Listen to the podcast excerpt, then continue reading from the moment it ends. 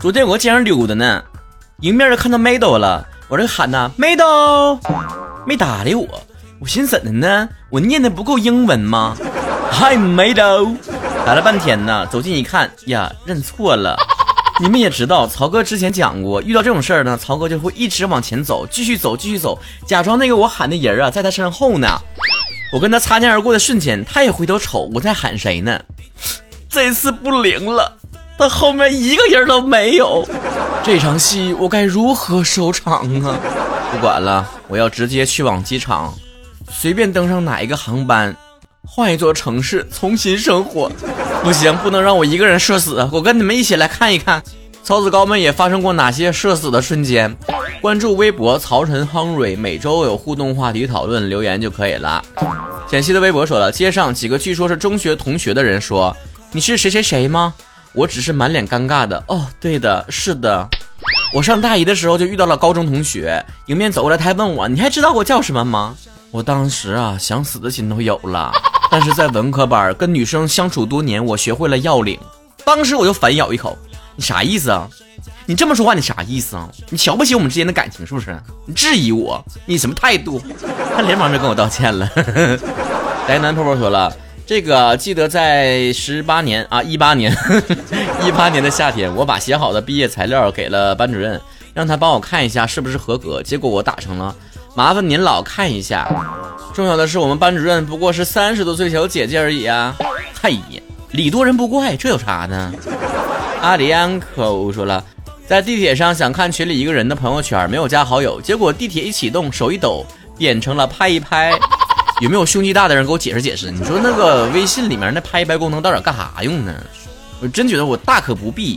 我觉得微信最应该改善的功能应该是我点过赞的那个朋友圈，如果别人再点赞了，就不要通知我了。他又不是给我点赞，他只是给我点赞过的朋友圈点赞而已呀。微信能不能请我去当产品经理？超神的绯红女友说了。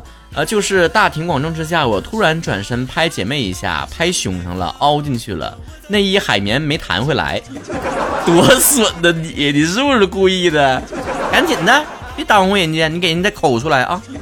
从此奇迹看撩来说，衣服穿反，然而你的好友已经全场都能听清的音量喊出来，就问你尴不尴尬？绝交申请已发送。这年头啊，穿错衣服穿反了根本就不是啥大事儿，你直接告诉他这是时尚，懂吗？坏身就这么设计的三炮，因为现在有些衣服你根本就不知道是穿错了还是就那么整的。只要每天开心一点，说了，我人生中最尴尬的一件事是当时还在上中学，放学之后坐公交车回家，车停在其中一个站点，然后一个下车的女孩朝我的方向招了招手，我也顺势朝她摇了摇手。她看完一脸懵逼，我往后一看，她跟我后面的女生招手说再见，当时尴尬的想钻到桌子底下去。那你也跟她身后的男生打招呼呀？莫非你也遇到了跟曹哥一样的状况？他身后根本就没人。花瑞小胖欢说了，大概就是我认错人的时候吧。有一次错把陌生人当成我的同学，还跑过去拍了一下他的肩膀。当他回头的那一刻，我发现不是太尴尬了。你就说的，同学，你肩膀上有头皮屑，我给你拍去了。M M X 七说了，过年的时候澡堂子人贼多，大家挤在一排洗澡，在陌生人的注视下，我边洗边冲边搓。你说就这事儿放在东北那是个事儿吗？不都是一堆人一起相互看金光搁那洗的吗？但其实我觉得陌生人真的还好，尴尬的是有的时候你可能会遇到同学或者老师，同学也还算凑合吧，遇到老师是真尴尬呀。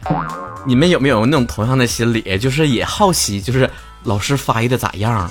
但碍于师生关系，你还不好意思直勾看。最可怕的是，你装没看见，老师还上来跟你主动打招呼，还说的帮你搓个背不？大可不必。咱们如此坦诚相见，能不能装作是彼此的路人？读者王祖贤就说了，大概是上学的时候吧，课堂上手机突然冒出来那一句：“支付宝到账五元。”呀，你们老师和同学没说呀？咋的呀，同学背着咱们晚上做兼职了？我比曹哥帅巴巴说了。一家人看电视的时候，看到吻戏的时候，其实我觉得高中的时候呢是最尴尬的，因为小的时候吧，一看到吻戏、亲热戏就把头低过低下了，拿手捂住了，然后年纪大吧也无所谓了，大家都是谁不知道谁呀。就最尴尬的就是高中那个青春期，私下啥都看过了，当着家里面人的面呢，还装作什么都不懂的样子。为了不装模作样呢，有的时候我就假装没事发生，然后这个时候爸妈就会说的：“哎，曹晨，那不低头呢？你怎么这么自然的看呢？”你说，哎，你这何必呢？更大尺度的都看过。酒烈醉人是陈大说了，裤子裂开，路上看到的，自动替那个人尴尬。为什么你们说过的尴尬事，曹哥都遇到过呢？我上高中的时候，你还是高中。裤子裂开是什么时候呢？不是别的时候，是跳鞍马的时候，在空中裂开了。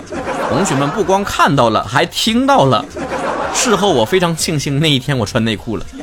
微微的小吴同事说了，认错人，一个男的留着长发，我以为是小姐姐，上去说小姐姐，请问附近有哪家卖姨妈巾的吗？小哥哥满脸通红的说他是男的，他没用过，他没有姨妈，不清楚。我单方面宣布，这一期绝对是你赢了啊，你赢了。张新凯下飞一起去看《星星海海》，他说了，就在昨天，当时在看两个小伙子亲亲，然后我师傅突然出现，我原地去世。你师傅是男是女啊？他要是女的话，你们就一起扶起来吧；他要是男的话，他可能打开了新世界大门。我的毛宁提提子说了，上初中的时候，我班一个女生穿着我哥们儿的衣服，爬楼梯的时候，我以为是我哥们儿呢，我就在下面直接来了一下子，火烧定沟。他回头一瞅。我飞快的逃离现场，想象挺能整词儿，火烧定沟。你们幸亏没整什么猴子偷桃。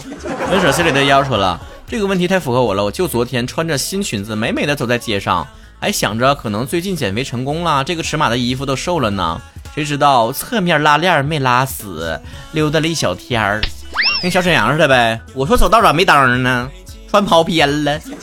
节目最后再说一个我的事儿啊，我我再死一把，给你们助助兴啊。有一次，我搁个电梯里面看到有个小女孩呢，正好打开手机，正好点开了我的节目。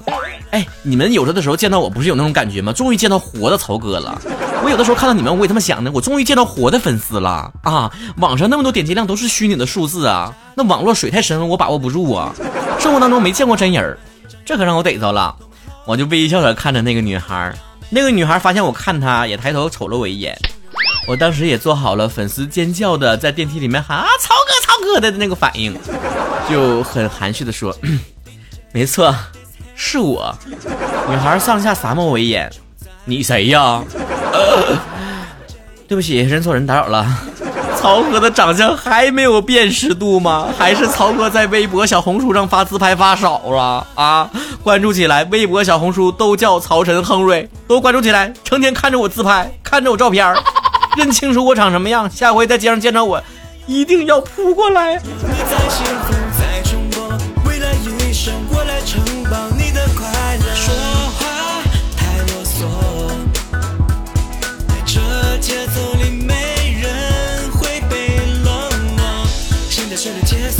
有没有感觉到？